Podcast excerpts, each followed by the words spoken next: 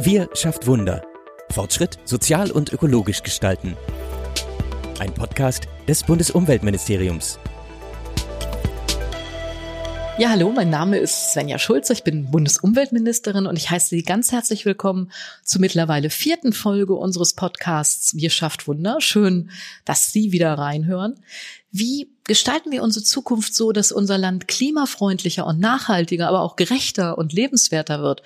Wie können wir den Klimaschutz nicht nur als Notwendigkeit, sondern als große Chance begreifen? Und darum geht es hier in diesem Podcast und einem grundlegenden Umbau unserer Gesellschaft und zwar so, dass dabei eben nicht nur CO2 eingespart wird, sondern dass auch der Wirtschaftsstandort Deutschland profitiert und die Lebensqualität hierzulande steigt.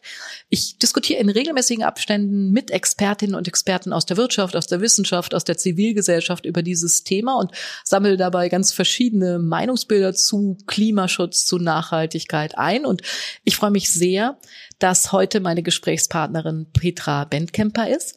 Frau Bendkemper ist Präsidentin des Deutschen Landfrauenverbandes, ein sehr, sehr großer Verband, der eintritt für mehr Gerechtigkeit und Chancengleichheit für Frauen, die im ländlichen Raum zu Hause sind. Und damit verfolgen die Landfrauen gleich zwei ganz wichtige Interessen. Die gleiche gesellschaftliche Teilhabe von Männern und Frauen und chancengerechte Lebensbedingungen auf dem Land und in der Stadt. Und der Verband beteiligt sich natürlich auch an der Diskussion um eine nachhaltige Landwirtschaft. Und genau darüber wollen wir heute reden, über eine nachhaltige Landwirtschaft. Das ist nämlich wichtig für den Erhalt der biologischen Vielfalt, für den Erhalt sauberer Gewässer. Und ist natürlich auch enorm wichtig für den Klimaschutz, weil Landwirtschaft, okay, die produziert auch ähm, CO2, die produziert auch Methan, aber Landwirtschaft ist eben auch diejenigen, die als erstes von den Folgen des Klimawandels betroffen sind, von Hitze, von Starkregen, von Dürre. Und deswegen freue ich mich ganz besonders, dass ich heute mit Frau Bendkemper diskutieren darf und dass wir die nächsten 30 Minuten darüber reden, wie Landwirtschaft, Nachhaltigkeit, Klimaschutz zusammenhängen und welche Maßnahmen Landwirtinnen und Landwirte ähm, brauchen, was sie erleben und äh, was eigentlich ihre Erwartungen äh, an den Klimaschutz sind. Und vielleicht können wir damit auch äh, ansteigen, liebe Frau Bendkemper. Was sind denn die Erwartungen an die Politik, um Landwirtinnen und Landwirte eben zu unterstützen? Und was ist da der Rahmen, den Sie erwarten?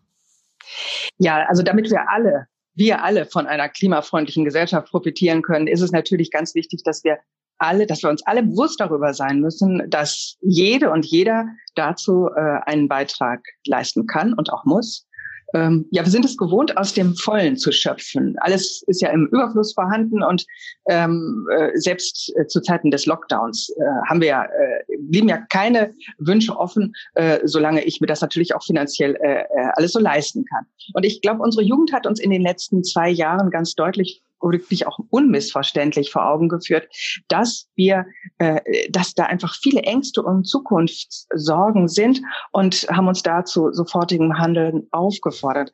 Und es muss uns gelingen, Ökologie, Ökonomie und Soziales wirklich in, in Einklang zu bringen. Und da stoßen wir sicherlich an vielen Stellen auch auf Zielkonflikte, aber das darf uns nicht dran hindern, einfach diese Problemstellung auch intensiv zu bearbeiten. Ja, ähm, trotz der vielen Sorgen und Herausforderungen, ich komme jetzt mhm. einmal dazu, wie wir auch alle so davon profitieren können, trotz der vielen Sorgen und Herausforderungen, die uns die Corona-Krise eigentlich auch beschert hat, haben wir wirklich auch, finde ich, sehr wohltuend merken können, ähm, wie, wie, wie schön das ist, wenn einfach nicht so viele Autos die Straßen verstopfen. Äh, es war sehr viel ruhiger und ich hatte auch wirklich das Gefühl, äh, ich atme da eine gesündere Luft. Und mhm. äh, äh, ich, ich finde es ganz wichtig. Ich, ich will nicht sagen, dass wir äh, Krisen brauchen, damit wir eine Bewusstseinsveränderung äh, bekommen. Aber ich, ich will, will einfach sagen, äh, äh, es gibt Stellschrauben, die äh, auch sehr schnell zu einem Erfolg führen können. Und äh, sicherlich haben auch diese digitalen Möglichkeiten, wir sitzen hier heute auch und wir sitzen nicht in Berlin nebeneinander, äh, wir schöpfen diese Möglichkeiten auch aus äh, und äh, sparen uns da auch sehr viele Wege. Also ich denke mal, äh, da gab es eine Menge äh, Gutes, was wir da auch weiter mitnehmen können. Ähm, aber ich glaube gerade, äh, und ich sprach ja schon über Autos, da müssen wir wirklich äh, äh, gerade im ländlichen Raum gucken, dass wir da auch äh, mobil bleiben, dass wir äh, die, dass die Verkehrsinfrastruktur einfach auch da passt und als äh, Präsidentin eines Frauenverbandes habe ich natürlich da die Frauen besonders im Blick, denn das sind immer diejenigen, die ja diese ganzen Wege für die Familie in, in, in meistens sind sie es äh, erledigen müssen, ob es äh, zum Fahren zur Schule, zur Kita, die Einkäufe, die Arztbesuche, all das. Natürlich auch noch dann der Weg zur Arbeit. Und äh, da äh, ist es wichtig, dass äh, man da äh, nicht an einer Stelle stehen bleibt, wo man unbedingt auch ein Auto braucht, wo gar nichts auf, äh, wo man aufgeschmissen ist, wenn man kein genau. eigenes Auto hat. Und äh, und ich sehe so viele positive Veränderungen, auch äh, dass immer mehr Menschen äh, gar keinen Führerschein mehr machen oder äh, äh, auch äh, ganz bewusst auf dieses Statussymbol äh, Auto verzichten. Und äh, aber das muss einfach auch allen äh, möglich sein. Ja. ja, das finde ich einen ganz, ganz wichtigen Punkt, weil äh, ich kann mich noch gut erinnern, ich äh, war äh, in, in Sachsen mit Martin Dulich unterwegs, der ein Modell entwickelt hat, wie man im ländlichen Raum äh, andere Mobilität anbieten kann, weil er gesagt hat, da ist man aufs Auto angewiesen. Manche Familien brauchen mindestens zwei Autos, um überhaupt klarzukommen. Und wenn wir wollen, dass sie das Auto mal stehen lassen, dann muss es auch eine verlässliche Alternative geben. Man muss einen Bus haben, mit dem man dann auch wirklich hin und wieder zurückkommt und zwar am gleichen Tag. Äh, und das, äh, obwohl gar nicht so viele Leute rundherum wohnen. Das ist sicherlich eine Herausforderung. Ich, ich würde gerne noch mal wissen, wenn ich über Landwirtschaft und Klimaschutz spreche, dann, mhm. dann sagen die meisten erstmal, wie, was hat denn Landwirtschaft mit Klima zu tun? Und ja, das ist so. Und wenn ich dann erkläre, ja, äh, der Moorböden sind ganz wichtig zu erhalten, weil sie CO2 binden. Wir haben ähm, Landwirte, die, die Forst haben, die, die Wälder bewirtschaften, Wälder speichern CO2. Die, die Frage, wie man äh, sozusagen einen Boden bewirtschaftet, was man damit macht, ist ganz entscheidend dafür, wie viel CO2 man äh, überhaupt aufnehmen kann. Dann gucken mich viele ganz erstaunt an und sagen, ach so, nee, das wusste ich noch gar nicht. Ich wüsste ja. gerne mal, wie ist das bei Ihnen? Also über Abschalten von Kohlekraftwerken oder über Mobilität reden ja alle. Nun ist die Landwirtschaft nicht ein Riesenverursacher von CO2, aber sie kann ja eben dann auch ein wichtiger Teil der Lösung sein. Wie, wie erleben Sie das, wenn, wenn man über Klimaschutz und Landwirtschaft spricht? Ja, die Erwartungshaltung ist aber äh, an die Landwirtschaft ist ja sehr groß. Also als mein Verband 1948 gegründet wurde, da ähm, da war es dann war es so, dass der jeder Fortschritt in Wissenschaft und Technik, der zur, Ertrags, äh, zur Ertragssteigerung führte in der Agrarproduktion, der wurde unglaublich positiv bewertet und äh, äh, ja äh, die Leistungen auch dann äh, äh wurden auch wirklich gewertschätzt und ähm, ja, niemand stellte da die Produktionsmethoden oder auch die Nahrungsmittelqualität in Frage. Aber das hat sich ja nun völlig verändert. Und heute ist es neben der selbstverständlichen Versorgung äh, äh, der Bevölkerung mit hochwertigen und günstigen Lebensmitteln ähm, ein hohes Maß an Klimaschutzmaßnahmen einfach notwendig. Und diese Notwendigkeit, die wird auch von vielen Landwirtinnen und Landwirten nicht nur gesehen, sondern auch umgesetzt. Und sei es über Freiwilligprojekte oder auch natürlich über die vorgegebenen Maßnahmen. Agrar-, Umwelt- und Klimaschutzmaßnahmen werden umgesetzt in Deutschland. Das wissen wir äh, über Blühstreifen, Gewässerrandstreifen und vielfältige Fruchtfolgen auch.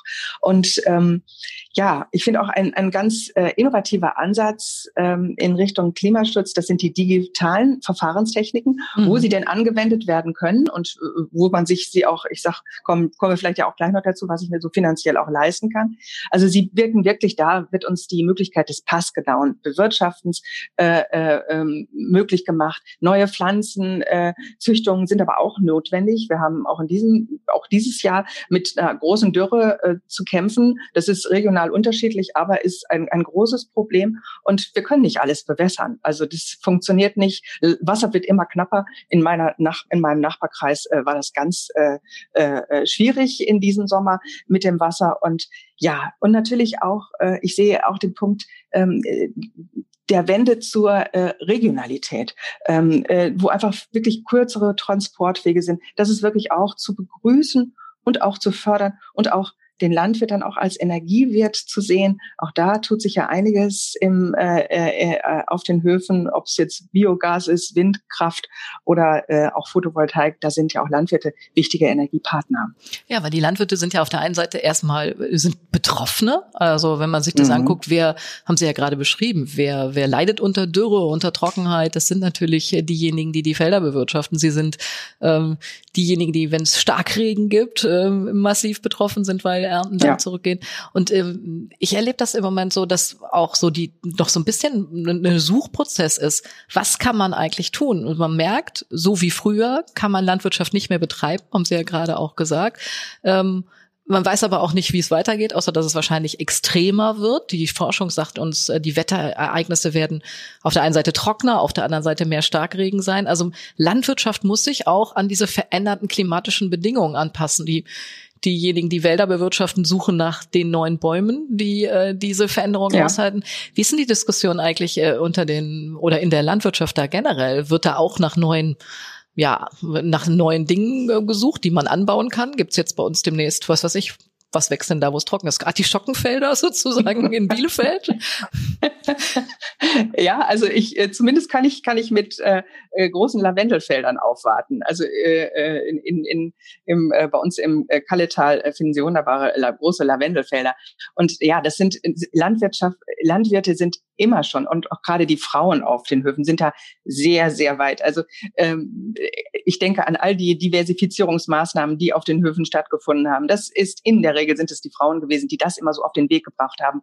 Und natürlich guckt man danach, was können wir machen, wo können wir äh, zukünftig hingehen, wo können wir auch unseren Kindern äh, äh, eine Zukunft bieten. Äh, da erlebe ich ja auch äh, viele äh, Landwirtsfamilien, die im Moment ein bisschen äh, auch hadern und zweifeln und sagen, können wir äh, das guten Gewissens äh, unsere Kinder äh, in, in, in unsere Fußstapfen führen? Können wir äh, äh das bei dieser in dieser Lage, sollen wir nicht über sagen, geht geht äh, lieber und äh, sucht einen Arbeitsplatz, wo ihr ein sicheres Einkommen habt, wo ihr die Wertschätzung habt, äh, die äh, notwendig ist einfach im, im Leben. Und äh, das, das sind alles äh, Gedankengänge und da, die natürlich die Landwirtschaft äh, extrem äh, betreffen. Und aber ich, ich kann nur äh, betonen, dass äh, die Möglichkeiten, die vielen, vielen Möglichkeiten, die es einfach äh, gibt, ähm, äh, wirklich auch gesucht werden, gefunden werden. Aber trotzdem muss ja auch die normale, ich sag mal die normale Landwirtschaft, äh, Ackerbau und Viehzucht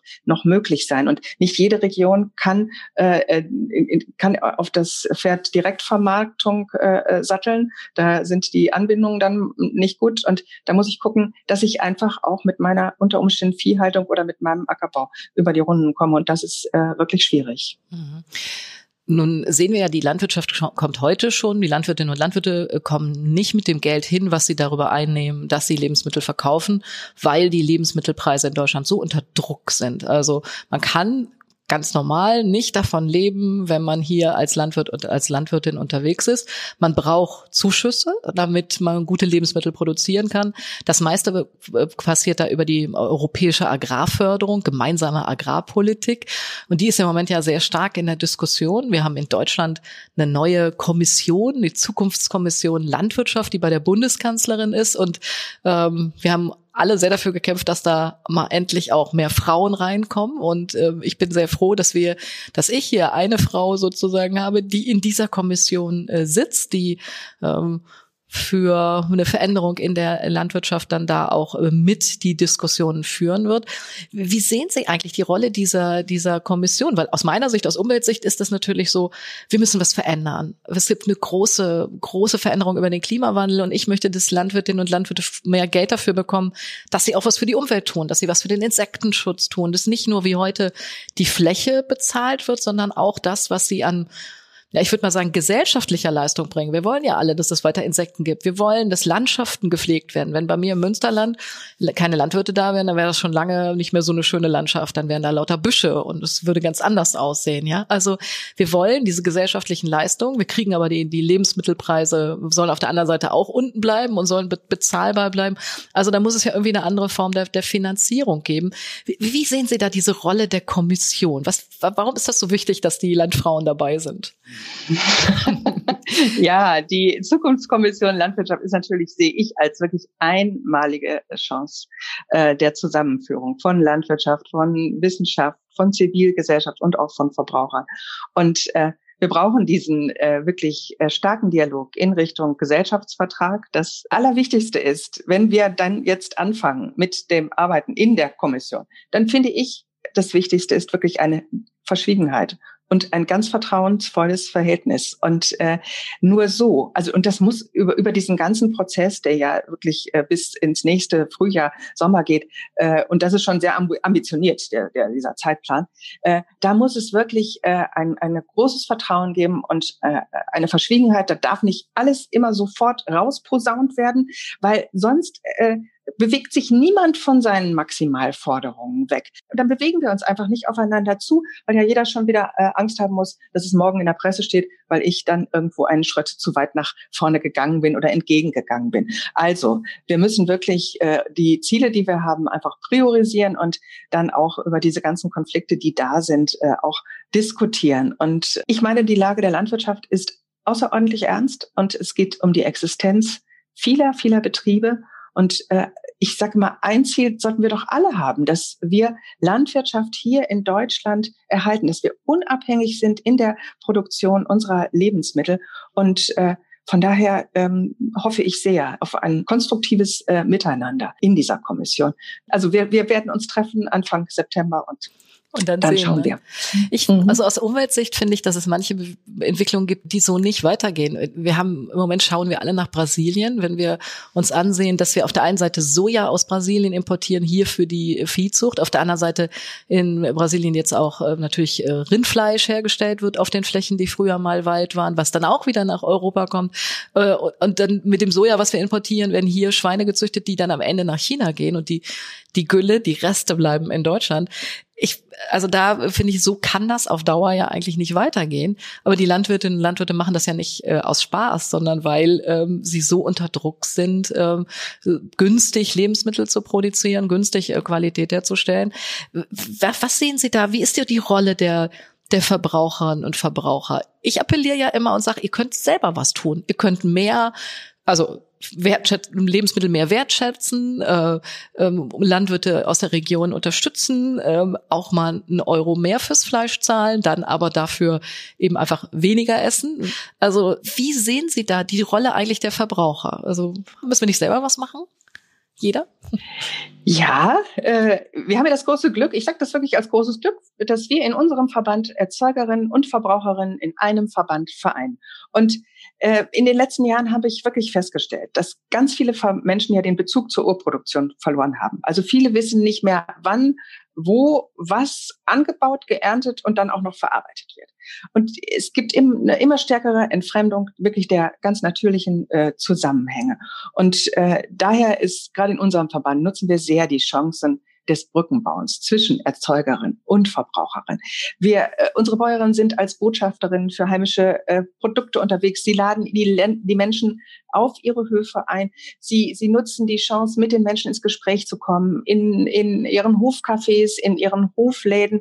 Und Schulklassen werden eingeladen. Da werden die Einsichten in die Betriebe ermöglicht und ist eine Teilhabe am Leben äh, auf dem Hof möglich. Und dieser Austausch, der ist ausgesprochen wichtig. Und in, ja, in der Regel finden wir Frauen auch einen etwas besseren Zugang. Ich drücke das mal etwas vorsichtig aus. einen etwas besseren Zugang zu kritischen Verbraucherinnen und Verbrauchern Verbraucherin. Und ich glaube, wir sind da ein, ein ganz wichtiges Bindeglied zwischen der Landwirtschaft und der Gesellschaft.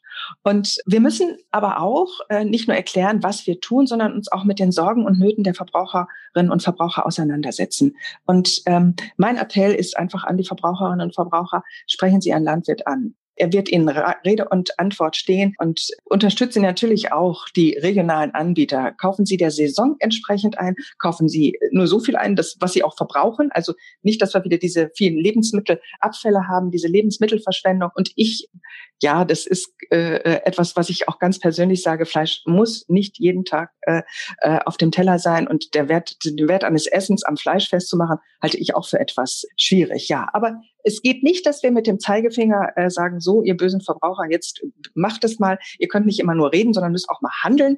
Äh, natürlich äh, äh, wünsche ich mir das, aber ähm, es muss eben auch von allen zu leisten sein und alle müssen das auch das Know-how haben, das Wissen äh, über ihre Lebensmittel und die Produktion.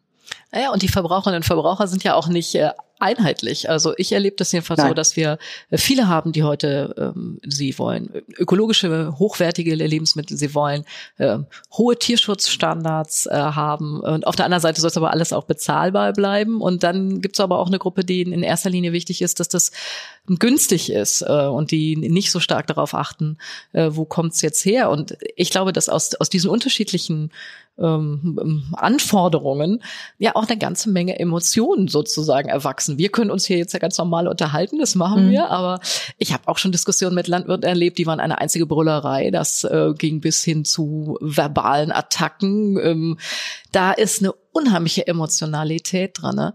Kann man verstehen, wenn man weiß, wie sehr die Höfe unter Druck sind. Aber was mich immer so ein bisschen wundert, ist, warum das so stark gegen Umwelt und, und Klimaschutz geht. Weil eigentlich haben wir doch die gleichen Interessen. Wir wollen, dass es weiterhin Insekten gibt, die bestäuben. Wir wollen, dass die Landschaften erhalten bleiben. Wir wollen, dass die Umwelt dass geschont wird, dass sie, dass wir Lebensmittel produzieren können, die auf einem hohen Niveau sind. Und zwar nicht nur diese Generation, sondern äh, auch noch die nächste und die übernächste Generation. So denken ja eigentlich Landwirte. Trotzdem ist der öffentliche Diskurs unheimlich verbiestert, sage ich jetzt einfach mal. Ähm, nun sind Sie ja mittendrin. Sie haben ja auch Diskussionen bei den Landfrauen. Können Sie uns ein bisschen Einblick geben, warum ist das so eine harte Diskussion? Also ich, ich denke, diese harte Diskussion ist einfach, äh, ja, weil einfach ganz viele Existenzen auf dem Spiel stehen und alle doch sagen, mit, wir tun doch so viel, wir machen doch schon so viel. Und da wünsche ich mir auch, dass das an der einen oder anderen Stelle, dass es da ein ehrliches Bekenntnis gibt zu unserem Berufsstand. Das ist immer ganz wichtig, dass wir, dass man auch, dass man sieht, dass man lobt für das, was einfach schon passiert. Ich glaube, da fühlen, da, das, da haben auch viele ein Problem damit, dass, dass einfach immer die Anforderungen immer, immer mehr werden. Und ein Landwirt, der möchte ja seinen Boden, äh, er möchte es ja in die nächste Generation auch weiterreichen. Und er, er, er braucht aber auch Beratung. Ich glaube, das ist auch ein, ein wichtiger Punkt, äh, da die richtige Beratung zu bekommen. Und äh, ja, äh, und es ist an, an vielen Stellen schaukelt es sich hoch und da ist es äh, wichtig, auch äh, immer wieder zu sagen, Leute, es geht nicht anders, als dass wir miteinander reden. Und äh, wenn ich auch viele junge Leute äh, höre, ja, die, die sind wirklich auch bereit, äh, die, äh, diese Umweltziele auch zu erreichen. Aber wir müssen ja wahrscheinlich noch mehr miteinander reden, mehr ins Gespräch kommen und äh, einfach mal an der einen oder Stelle, anderen Stelle durchaus auch mal äh, etwas loben. Das ist ja äh, uns gegenseitig loben. Das ist in der Politik völlig ja, unüblich. Das machen wir völlig äh, unüblich. so gar, gar nicht. Nein, aber vielleicht können also wir von den Landfrauen, schon gar nicht. vielleicht können wir von den Landfrauen lernen, uns auch gegenseitig mal zu loben, auch wenn man anderer Meinung ist, sondern sich einfach nur dafür zu loben, dass man den Austausch schon hinkriegt. Den, das ist es. Also, aber es ist, es hört sich ja so, ähm, ja, also äh, es ist immer schwierig, schon gar nicht lobig, wenn das, äh, wenn eine andere Partei was sagt, was ich eigentlich gut finde, aber äh, überhaupt äh, äh, nicht loben kann, weil es, weil es nicht meine Partei ist. Also, aber da sind, da ticken wir Landfrauen in der Tat anders. Und äh, wir erleben das doch immer. Ich habe vier Kinder und äh, äh, ich muss sagen, äh, Lob hat da immer mehr geholfen als äh, äh, Druck. Und ähm, äh, also es ist äh, vielleicht äh, äh, etwas, was wir dann mal angehen könnten. Sehr schön. Also im politischen Raum versuchen wir das immer durch eine Mischung von äh, Gesetzen, Verboten und Anreizen. Ähm, aber äh, vielleicht können wir da noch mal von den Landfrauen äh, lernen. Sie, Frau Benkemer, sind ja sehr also wirken jetzt sehr optimistisch und sehr ähm, ähm, ausgleichend auch. Wie sehen Sie das insgesamt mit dem, mit dem Klimaschutz, mit dem, was wir an, an großer Transformation jetzt ja vor uns haben, unser Land klimafreundlicher, gerechter, lebenswerter zu machen? Sind Sie da eher optimistisch oder äh, sind, sagen Sie eher, oh, oh, oh, das wird ganz schwierig? Nein, da bin ich grundsätzlich äh, doch sehr optimistisch. Und das liegt sicherlich auch daran, dass ich äh, von vielen, vielen Menschen umgeben bin, von vielen Frauen, die es sich auf die Fahne geschrieben haben, in Richtung Umwelt einfach aktiv zu werden. Und äh, da, äh, das geht auch über die Landwirtschaft hinaus. Also wir haben ja auch viele andere Mitglieder und wir haben Aktionen, die ganz viele Landesverbände in den letzten Jahren gemacht haben. Da ging es um die Vermeidung von Plastikmüll. Also äh, wir sind aktiv in der Ernährungsbildung und wir machen auch Bildungsarbeit rund um Insektenschutz.